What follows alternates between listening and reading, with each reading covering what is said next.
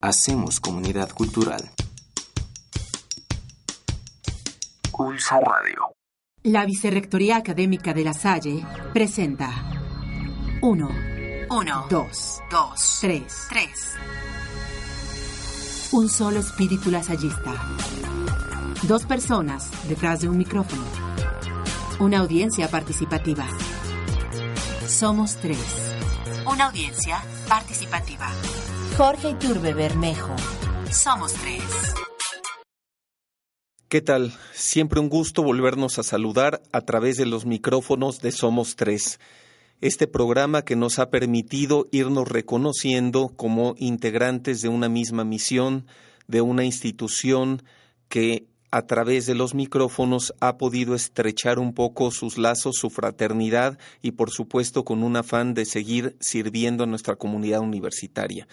En este momento tenemos con nosotros a un invitado que también inicia su vínculo con esta institución, con esta obra, desde su carácter de alumno. Los invito a que escuchemos esta cápsula para poder conocer al invitado que tenemos el día de hoy. Enrique Nieto. De temperamento flemático, según la teoría hipocrática de los cuatro humores, posee casi todas las fortalezas y debilidades de dicho temperamento, incluido el elemento asociado, agua, la cual disfruta cada que le es posible y principalmente cuando tiene la oportunidad de viajar. Nacido en la Ciudad de México, egresado de la licenciatura en Ingeniería Cibernética y Sistemas Computacionales de la Universidad La Salle, donde labora desde 2003. Colaboró con el dimensionamiento, pruebas iniciales y puesta en marcha de lo que ahora es la Red Internacional Lasallista de Educación a Distancia, y desde entonces uno de los principales retos es mantenerla operando correctamente y a la vanguardia desde el punto de vista tecnológico. Enrique Nieto seguirá colaborando con la misión lasallista durante el tiempo que la institución le permita. Enrique Nieto. Como ustedes pudieron escuchar en esta cápsula, nos encontramos con el ingeniero Enrique Nieto Ledesma. Es un gusto tenerlo por aquí, ingeniero Nieto. Muchas gracias, maestro. Pues el ingeniero, el ingeniero Enrique Nieto nos acompaña desde hace ya un tiempo colaborando con nosotros eh, a través del Centro Internacional de Educación a Distancia. Él digamos que es el responsable de toda la conectividad a través de la red de videoconferencia y es alguien que le ha permitido su cargo dentro de la institución conocer el itinerario y la trayectoria que todo lo que son las modalidades alternativas han, han tenido cabida dentro de nuestra universidad. Ha ido un poco de la mano de la tecnología y su desarrollo porque él inicia sus estudios aquí como parte de los alumnos que se integraron en estas generaciones que en un principio fueron de lo más masivas en la licenciatura de Ingeniería Cibernética y Sistemas computacionales, exactamente. ¿Nos puede comentar un poco su llegada a la universidad? Sí, ¿qué tal? Buenos días. Eh, bueno, yo ingreso a la licenciatura en el año del 99.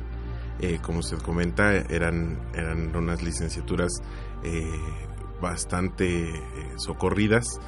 Los, los salones eran aproximadamente de 40 personas, 35, 40, y éramos cinco salones al principio, me parece. Terminamos tres salones de 30 y bueno, eh, eh, llego en ese año, eh, concluyo la carrera en el 2003 y me integro al Centro Internacional de Educación a Distancia desde mi servicio social en 2000, un año antes de concluir, en 2002.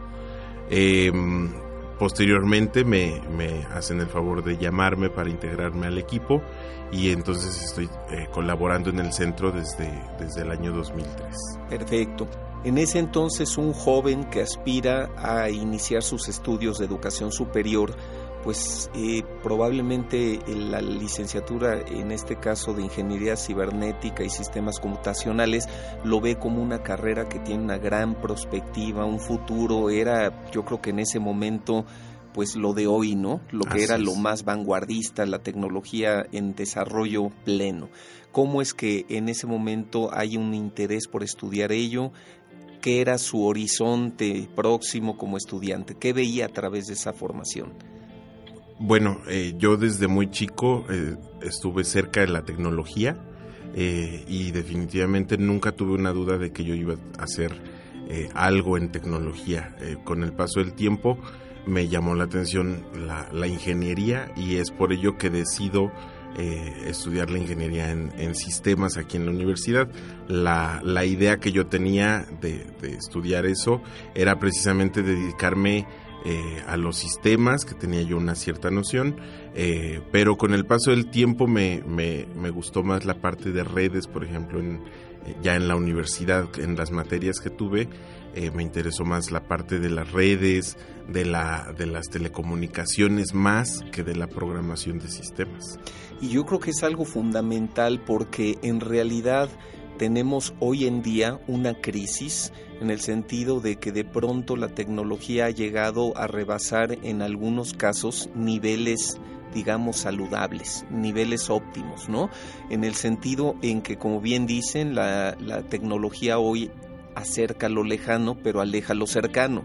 Sabemos en ocasiones una adicción a la tecnología, una falsa percepción del beneficio que esto nos brinda, y pues me llama la atención de lo que acaba de mencionar y comenzó a llamarle desde aquel entonces en calidad de alumno la intención de las redes, de la integración, la comunicación y todo ello. Yo creo que eso es muy valioso. ¿Por qué?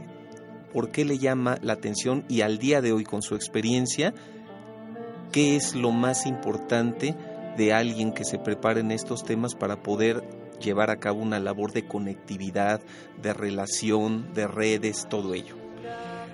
Bueno, en las materias que, que, yo tuve era más la parte técnica de la, de la comunicación, señalización, etcétera. Sin embargo, eso era lo que me llamaba la atención. Cuando en, ingreso al Centro eh, Internacional de Educación a Distancia, eh, mis tareas eran precisamente eh, dar el monitoreo a, a, nuestros enlaces de videoconferencia como le comentaba en el servicio social, hacíamos algunas pruebas de llamadas a distancia con equipos y bueno, finalmente estaba muy relacionado con mis intereses de, comunicaciones y es por eso que, llego en, esa parte de las videoconferencias. Desde que nació la red de videoconferencia en 2002 precisamente, eh, me llamó muchísimo la atención, me enamoré de la parte de la comunicación y cómo podíamos precisamente alejar, perdón, acercar lo que estaba lejano. Teníamos eh, videoconferencias, eh, pues empezamos con la Facultad de Medicina, ¿no? Con algunas eh, sesiones de medicina que veíamos aquí directamente en la universidad. Y yo creo que tendríamos que recapitular porque eh, en un tiempo que es bastante corto, un periodo de unas tres décadas, realmente esto ha tenido un cambio abismal. Eh, probablemente para un joven un fax, para un joven un modem de los que teníamos que elegir si usar el teléfono o aplicar este un modem para poder conectarnos a internet, pues eran cuestiones que para nosotros ya eran como admirables o sorprendentes. Nos costaba trabajo entender cómo la tecnología había logrado ese tipo de conectividad y hoy el joven que ya tiene un contexto de lo más amigable, extenso, con todas las alternativas y posibilidades de conexión y conectividad, pues eso ni se lo cuestiona, no le maravilla, no le sorprende. Y usted lo dice, bueno, cuando yo llego y empiezo a tener los retos de tener pues alguna llamada a larga distancia, poder tener una conectividad con la Facultad Mexicana de Medicina, que estamos hablando de la misma ciudad, se convertía en un reto que aparte nos maravillaba. Entonces, vivir toda esa experiencia, pues para nosotros es como muy natural ir viendo esta evolución pero hoy los jóvenes, ¿cómo pueden llegar a enamorarse o cuál cree que sean los retos que les permitan todavía apasionarse o decidir por este tipo de, herramientas, de carreras y todo ello? Correcto, sí. Creo que, como se dice, es muy natural ya ahora tener una videollamada de un celular a otro celular. En, ese momento, y no estoy hablando de hace mucho tiempo, hace 12 años, eh, eh, era una, era una novedad completa. Existía Skype o tecnologías parecidas, pero una videoconferencia de sala era, era completamente nuevo. Em, creo que hace falta actualmente eh, darle esa aplicación educativa, esa aplicación de conocimiento. Creo que actualmente se están utilizando como de entretenimiento más que de fomentar algún tipo de conocimiento en, esas herramientas. Precisamente en el Centro de Educación a Distancia eh, es lo que intentamos, darle un uso educativo, un uso eh, que lo podamos aprovechar de otra manera, eh, esas videollamadas. Finalmente cada vez vamos evolucionando a, tecnologías más sencillas, más nobles, que hacen muy fácil que una, sea una videollamada al final, pero la diferencia es el contenido, no, no la utilizamos para platicar. Claro, hay, hay reuniones muy importantes, eh, pero la utilizamos más para transmitir contenido educativo, conferencias, etcétera. Perfecto, pues estamos ahorita prácticamente para cerrar este primer bloque en donde ya estamos claros de que la tecnología es accesible, es amigable, de alguna manera la universidad ha tenido toda una historia para poder llegar al día de hoy a una tecnología de vanguardia que garantiza conectividad, que tenemos fidelidad eh, extraordinaria, que no tenemos estos delays, que prácticamente es como si tuviéramos un contacto personal a través de una pantalla. Y eso también ayuda mucho a que la relación no se pierda, ese calor humano del contacto, pues se logra a través de la tecnología y simple y sencillamente se acortan tiempos, distancias, se hace eficiente la comunicación y yo creo que esa parte ya la hemos logrado y la hemos rebasado. Lo que queda es el contenido. Entonces ahora que volvamos, eh, yo le pediría que iniciáramos un poco por hablar un poco de la visión del centro, esta visión de no nada más quedarnos en la parte tecnológica, en esta parte del equipamiento y la infraestructura que soporta todo esto, sino cómo es que el centro está orientando a cumplir quizá más una visión estratégica en la educación a través de estas modalidades.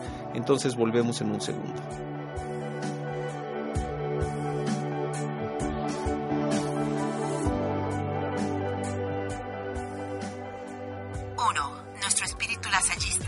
Somos tres, con Jorge Iturbe Bermejo. Pues estamos nuevamente aquí en los micrófonos de Somos Tres con nuestro querido ingeniero Enrique Nieto. Conforme el programa va avanzando, pues dejamos un poco el protocolo y ya a estas alturas vamos a hablar con Enrique para cerrar con Quique nuestro querido Quique, que nos ayuda mucho en todas las videoconferencias, en todo lo que es la función de la red. Yo quisiera que nos hablara un poco de cómo ha crecido, más allá de la tecnología y las herramientas que utilizamos, la propia red la conectividad con quién, hacia quién y para quién, porque comenzamos unas cuantas instituciones firmando convenios, haciendo esfuerzos paralelos, compartidos, pero hoy somos ya una gran familia, una red internacional. Si nos puede comentar un poco cómo ha sido esta evolución. Sí, eh, como le comentaba hace un momento, precisamente conocí el, inicio de la red de videoconferencia, que al, al principio era eso, una red solo de videoconferencia. Eh, en ese momento solamente había cinco sitios conectados, que eran eh, los, las sedes del CEULSA, la ULSA Cancún, la ULSA Cuernavaca, la ULSA Pachuca y la ULSA Morelia, y un colegio por ahí me parece. Eh, ese fue el inicio de la red de videoconferencia. Con el paso del tiempo se fueron integrando más instituciones del distrito, en aquel momento solo era Distrito México Sur. Después se integran más o menos en 2007 eh, las instituciones de eh, Distrito México Norte y pero sigue siendo una red cerrada, es decir, solamente las, las instituciones miembro son las que se pueden conectar a videoconferencias. Con el paso del tiempo, ya un poco más hacia 2010, digamos, se abre la red de videoconferencia aún a quien quisiera conectarse y quien tuviera la infraestructura para hacerlo. Entonces es por eso que actualmente nos llamamos o se llama Red Internacional Lasallista de Educación a Distancia, porque ya no solo hacemos videoconferencias a través de esos medios, eh, hacemos otro tipo de servicios aunque prevalece en esa red la videoconferencia. Entonces ahorita no estamos hablando de un número de integrantes cerrado, porque evidentemente la conectividad es abierta y sujeta al objetivo, ¿no? Vamos a tener un congreso, una conferencia, vamos a lanzar un seminario, un diplomado o simple y sencillamente nos tenemos que enlazar para dar seguimiento a objetivos de trabajo permanente. Correcto, fijos sí somos 19 sitios.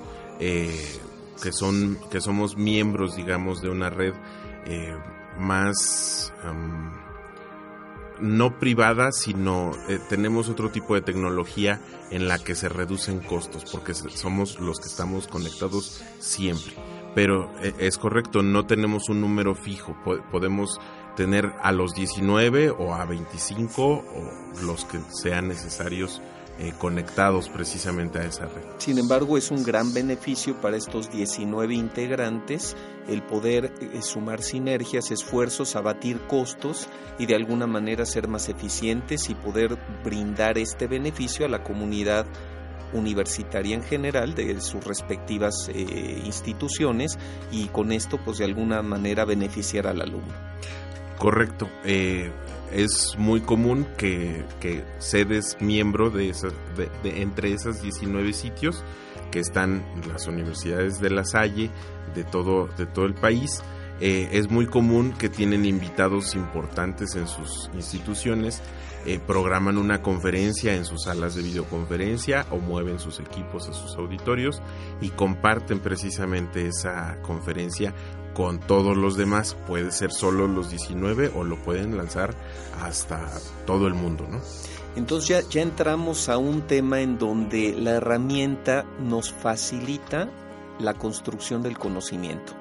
En lugar de ser solamente universidades o instituciones de docencia, a través de esto y de la vinculación, de participación, seminarios, todo, empezamos a elevar el nivel académico, educativo, la oferta y con esto estamos de alguna manera cumpliendo mejor nuestra misión. Y también tenemos el beneficio que todo lo que se está llevando a cabo, ya sea en el momento de una transmisión en vivo o algo, se graba. Entonces esto también tenemos la ventaja de ir documentando eventos, contenidos, eh, cursos y demás, y todo esto va también haciendo un gran acervo para el conocimiento y la didáctica de las propias universidades e instituciones.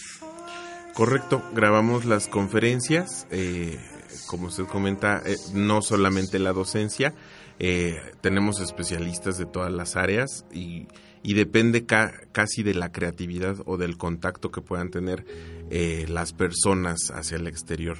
actualmente no tenemos ningún, ningún tipo de, limitante.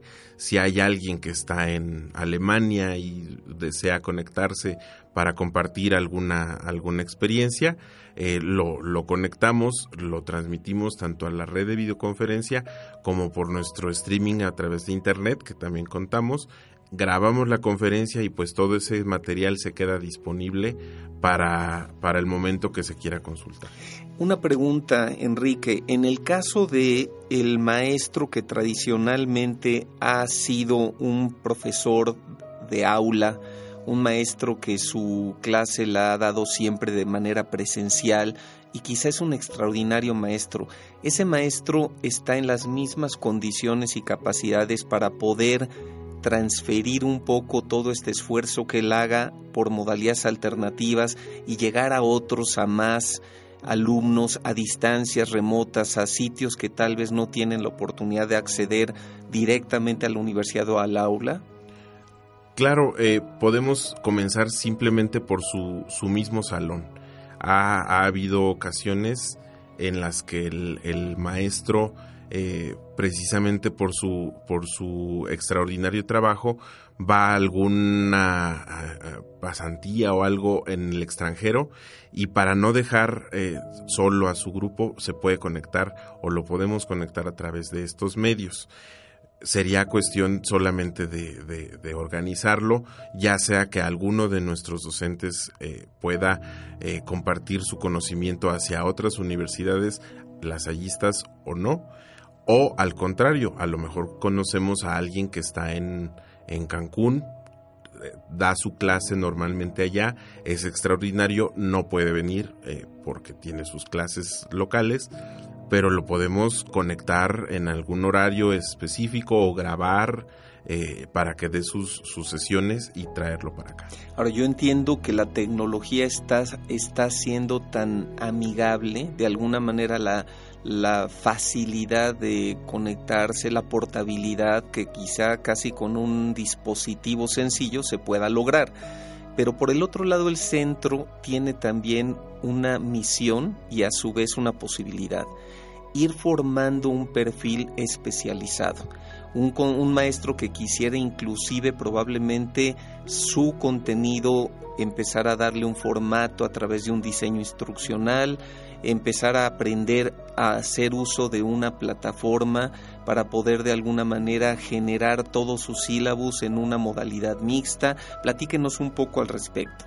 Sí, eh, bueno, el Centro Internacional de Educación a Distancia tiene programas de capacitación precisamente para los, los maestros que quieren eh, entrar en estas modalidades. Eh, hay unos que tienen ya experiencia propia, y, pero hay, hay, quienes no, no la han conocido. tenemos programas de capacitación en donde se les explica cómo desde cómo ingresar a la plataforma hasta cómo ir haciendo precisamente su diseño instruccional. Tenemos eh, nuestras compañeras diseñadoras instruccionales que los capacitan, les orientan en toda esta parte y por supuesto estamos la parte de tecnología que los podemos orientar en todo lo que se les pueda ocurrir. Si quieren grabar un video, si quieren hacer un, un tutorial de alguna herramienta que ellos manejen, eh, es, es, cuestión de que el, de que el maestro eh, decida tener precisamente este tipo de programas. El autor Jaime Chavarri, en su libro La tragedia educativa, él habla de que el alumno de hoy busca el edutainment, education y entertainment. O sea, e, él necesita hacer eh, una clase dinámica con formatos diferentes, son muy visuales. Esto no quiere decir que el contenido no siga siendo lo importante, la actitud del maestro es lo que le significa y el ejemplo mismo del maestro y su congruencia. Sin embargo, ayuda mucho que los maestros puedan tener acceso a todas estas modalidades. Usted mencionó el caso de videos, incluir algún tipo de eh, presentaciones, eh, por supuesto que ya el tema del PowerPoint este, lo vemos como limitado, ¿verdad? Y hay tantas posibilidades para que el maestro pueda potenciar al máximo la didáctica de su curso y recursos que aparte no forzosamente lleva al aula, sino que a través de una plataforma vaya introduciendo y vaya poniendo en, pues accesibles para el alumno y pues esto ya no tiene límite, ¿verdad? No tiene límite de capacidades, todo ello. ¿Cómo es que ha visto esta evolución? ¿Cómo es que ve al claustro docente con respecto a estas oportunidades y el centro qué quisiera o qué está haciendo para ello. Claro, em, definitivamente los maestros han ido, han ido buscando esa, esa, esa evolución. Sin embargo, creo que, eh, que todavía predomina el, el, concepto de una clase completa eh, eh, grabada, ¿no? sí hay, hay quienes, pero en realidad se siguen grabando prácticamente clases completas cosa que no es tan atractivo para el alumno. Sin embargo, hay quienes eh, tienen ya un, un diseñado, un contenido en el que, bueno, una parte la tienen que leer, otra parte tienen que ver un, un video que debe ser muy corto, 5 o 10 minutos máximo para que mantenga la atención del, del alumno. Después eh, lo hacen participar en un foro en, o en en alguna eh, discusión en grupo y después volvemos a, esa parte de lectura, etcétera. Eso es, eso es lo que hemos, hemos eh, logrado. Nosotros tenemos herramientas para que ellos graben, también tenemos una, una salita de audio también para que graben audio, eh, hacen cápsulas, tenemos a nuestro compañero de diseño que hace cápsulas de video, las edita y también las pueden subir a su, a su a su plataforma. Entonces un maestro puede llegar al centro inclusive sin un proyecto claro sin un dominio de, la, de las herramientas y lo van acompañando, lo van este, de alguna manera asesorando, incluso eh, instruyendo, ¿no? Para que pueda ir conociendo toda esta gama de posibilidades que simple y sencillamente tienen como objetivo poder enriquecer su cátedra poder de alguna manera hacer uso de todas estas grandes posibilidades que le permiten llegar a nuevas fuentes, le permiten hacer uso de recursos que probablemente los hace de una manera más tradicional y que con esto podríamos lograr potenciar la cátedra.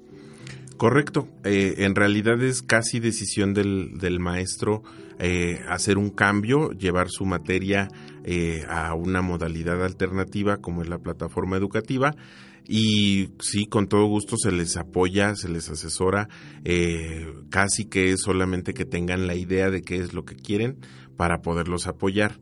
Eh, tenemos herramientas, inclusive estamos eh, previendo una herramienta que prácticamente desde un PowerPoint, que es lo que ya conocen en realidad la mayoría de los maestros, desde un PowerPoint se puede hacer una cápsula pequeña y ya no fue la presentación normal. Ya es un es el PowerPoint, pero se le agrega eh, imagen distinta, se le agrega voz, se le agregan otros elementos que, que atraen un poco más la atención del alumno. Perfecto, pues entonces en el momento en que inició su labor dentro del Centro de Educación a Distancia, ahora el Centro Internacional de Educación Lasallista a Distancia, pues creo que ha habido un cambio significativo, ¿no? Probablemente en su inicio, cuando le hubieran preguntado cómo te ves dentro de cinco años, quizá no se imaginaba lo que iba a suceder con todas estas posibilidades y propuestas. Pero yo quisiera también hablar un poco de proyectos de éxito y no forzosamente eh, por lo que significaría quizá eh, la masividad de los mismos, porque ahora los MOOCs, ya el centro ha lanzado sus propios MOOCs, que eso creo que es un gran logro, aportar a la sociedad conocimiento eh, y de forma abierta y gratuita, como también la posibilidad de conectividad con sitios remotos que tal vez esa es una única oportunidad de acceder a una formación, a un curso, a la educación. El caso, por ejemplo, de Cuba es un caso que usted conoce y sabe, en donde quizá las condiciones no son óptimas, pero a pesar de ello eh, se abaten este tipo de, obstáculos y de retos. Si nos platica un poco de este proyecto de Cuba. Bueno, eh, para el proyecto de Cuba específicamente se realiza más que nada los materiales eh, educativos que se llevan a la obra. Me gustaría más bien comentar en el, proyecto de, Paraguay en Capibari. yo me quedaba pensando que a veces eh, el concepto del más necesitado y tecnología, a veces no puede uno pensar que no se llevan. La tecnología es cara. El, tener una computadora a veces no es eh, accesible para todo el mundo. Pero por ejemplo en, Paraguay y, la obra de La Salle que está ahí en Paraguay, eh, pues afortunadamente tienen medios, tienen una computadora al menos en donde se reúne un grupo de maestros que se capacitan precisamente con nosotros. Aquí están los, los docentes, aquí es donde, desde donde se da la clase, y un grupo de maestros es el que recibe a través de una computadora eh, que les apoya allá el, hermano eh, Hernán, eh, a través de él es que reciben esa capacitación que de otra manera no podrían tener acceso a ella. Eh, la, la, universidad me parece más cercana está en Asunción, que está bastante lejos para ellos. Y creo que es uno de los de los casos de éxito como usted comenta más notables además del de Cuba que desafortunadamente no llegamos tan fácilmente eh, con, con, conexiones así en vivo. Sin embargo eh, para el proyecto de Cuba se crea todo el contenido, se, los materiales son los que se envían para allá. Pero precisamente mencionaba yo el de Cuba en ese sentido porque el desarrollo que la tecnología permite es también no forzosamente en una conectividad sincrónica. El desarrollar estos contenidos, llevarlos ahí sí hay presencialidad, ¿no? Eh, un equipo del propio centro, encabezando muchas veces la propia doctora de Urquijo, eh, asiste, va, les da la capacitación, pero se queda ahí el recurso. Entonces ese recurso se está utilizando, se multiplica y pues de una, de una o de otra forma estamos potenciando esta labor de maestros formando maestros, que a su vez se va multiplicando exponencialmente y llega al más necesitado, al más remoto, y eso no solamente Paraguay, Cuba, Haití, lo vivimos en México. Entonces yo creo que esa es una de las maravillas del impacto social que hace mucho más democrática la educación en el sentido que les permite acceder a la misma a personas que de otra forma, como bien lo decía en este caso, con las distancias geográficas o las condiciones en algunos casos tan complejas, ¿no? Eh, para poder tener accesibilidad física hacia algunos puntos remotos, pues no sería posible, simple y sencillamente no se lograría. Entonces con esto estaríamos concluyendo este primer segmento en donde hablamos del centro, de su evolución, de la facilidad con la que hoy podemos darle recursos a la obra educativa, a la obra formativa de la Salle, que no solamente se utiliza para la academia, la docencia, para la, la, investigación, sino que también hace una gran labor social y tiene un impacto. ¿Con qué quisiera cerrar este segmento? Bueno, pues yo quisiera invitar a toda la comunidad universitaria eh, de aquí de la Universidad de La Salle México y claro de todas las demás sedes que se acerquen a sus centros, no solamente aquí en, en la Ciudad de México tenemos un centro de educación a distancia, todas nuestras instituciones hermanas o la mayoría tienen un centro parecido en donde les pueden orientar para que hagan todas estas tareas de, creación de contenido, de llegar a más lugares con, con esta parte del conocimiento. Entonces estamos ciertos de que esto no es un tema generacional, no es un tema de perfiles disciplinares, es una cuestión de actitud. Correcto, es cuestión de que el maestro tenga la idea de qué es lo que quiere y acercarse y nosotros le apoyamos para lo que guste. Excelente. Es cuestión de querer. Perfecto, pues vamos a terminar este bloque y continuaremos con el último y tercer bloque de este programa.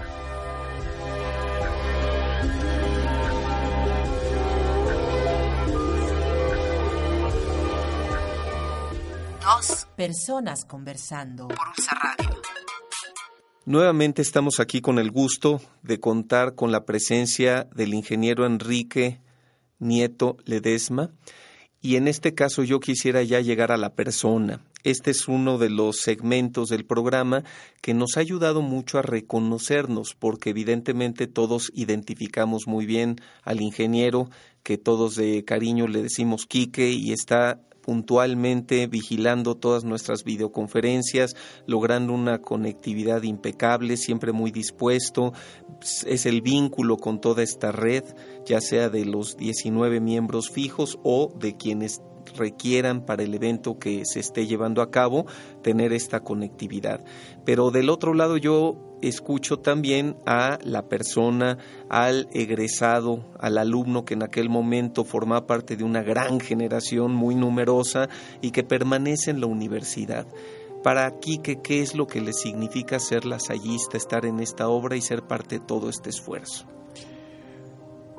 Bueno, desde un principio, desde que, desde que decidí entrar a la universidad, eh, entre otras opciones que tenía yo al, ingresar, eh, uno de los de las razones es precisamente la actitud de, humana eh, de, la universidad. Creo que desde que desde que decidí entrar, la, el punto fue ese y desde la primera semana que estuve en el propedéutico no me equivoqué.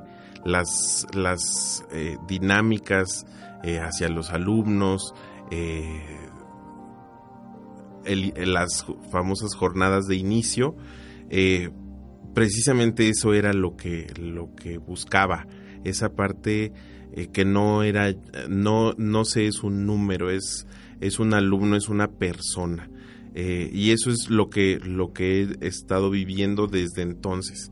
Eh, salí de la universidad eh, con, con, esa misma sensación ingreso al, al, laborar en la misma universidad y veo que es precisamente lo mismo entre colaboradores y más aún de colaboradores hacia alumnos. La preocupación de la universidad eh, por, por formar personas y no solamente profesionales.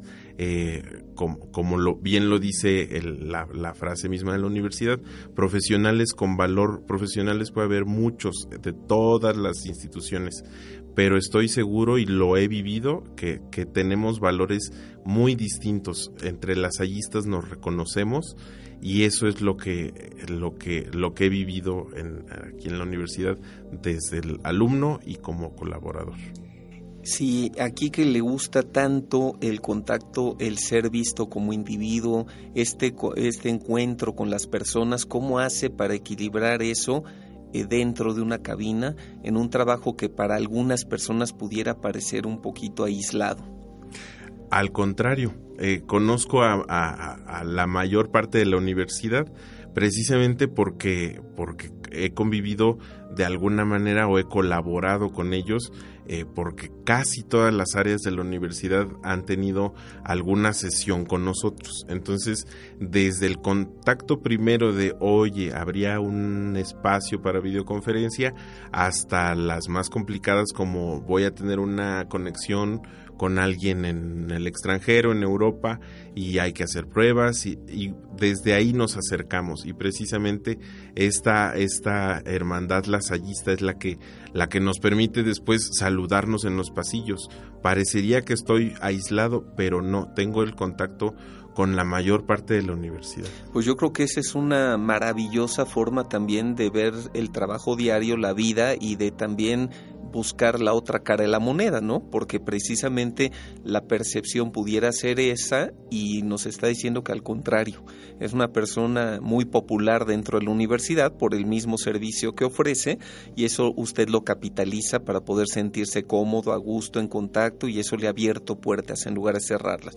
Ahí vemos también cómo la tecnología bien utilizada y vista como un recurso a favor del ser humano, pues este de alguna manera nos potencia incluso la posibilidad posibilidad de la relación personal.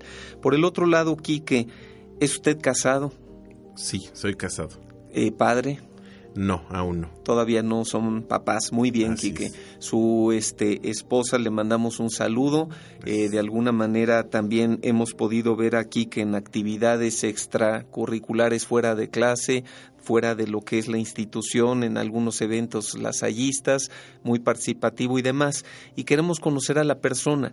Fuera de su trabajo, ¿qué es lo que a Enrique Nieto aquí que le gusta hacer? Bueno, pues trato de, de, mantener un, un, equilibrio con la familia. Ciertamente eh, pasamos muchas horas, la mayoría de, de, los que trabajamos, no solo en la universidad, sino en, en toda la fuerza laboral. Eh, pasamos mucho tiempo en, en, las oficinas y lo primero que trato es eh, pasar tiempo con mi esposa, con mis papás, que gracias a Dios los tengo todavía. Eh, y personal, ¿no? También, también trato de hacer ejercicio, aunque sea muy temprano antes de venir a la universidad. con mi esposa, pues lo que sea, ir al cine, salir al parque, este, cualquier actividad es, es, es buena. Excelente, y ahora que menciona eso de tratar de hacer ejercicio, qué importante, porque de pronto el puesto puede ser muy sedentario, puede pasar mucho tiempo en la consola, eh, de alguna manera ahí metido dentro de la cabina, y bueno, pues siempre hay que estar atento por el bienestar y estados de vida saludables.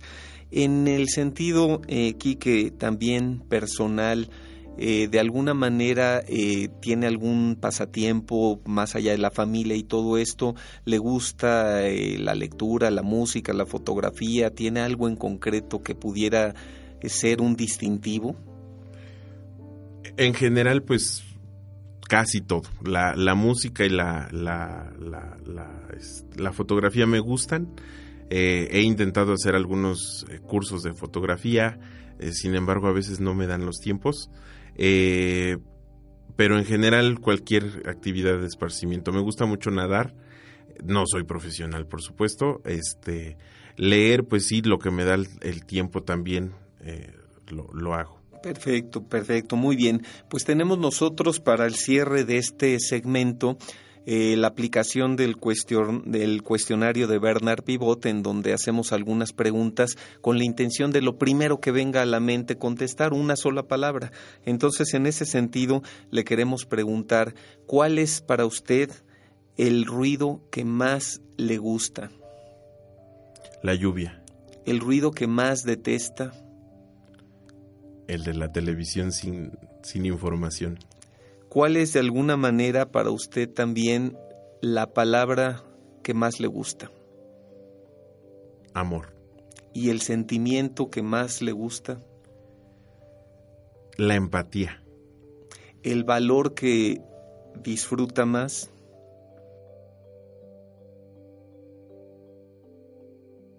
Mm. La honestidad. ¿Cuál es el valor o el antivalor que más le desagrada? La deshonestidad o la hipocresía. Correcto. Y cuando usted llegara a ver a Dios, ¿qué le gustaría que Dios le dijera? Eh, ¿Te gustó?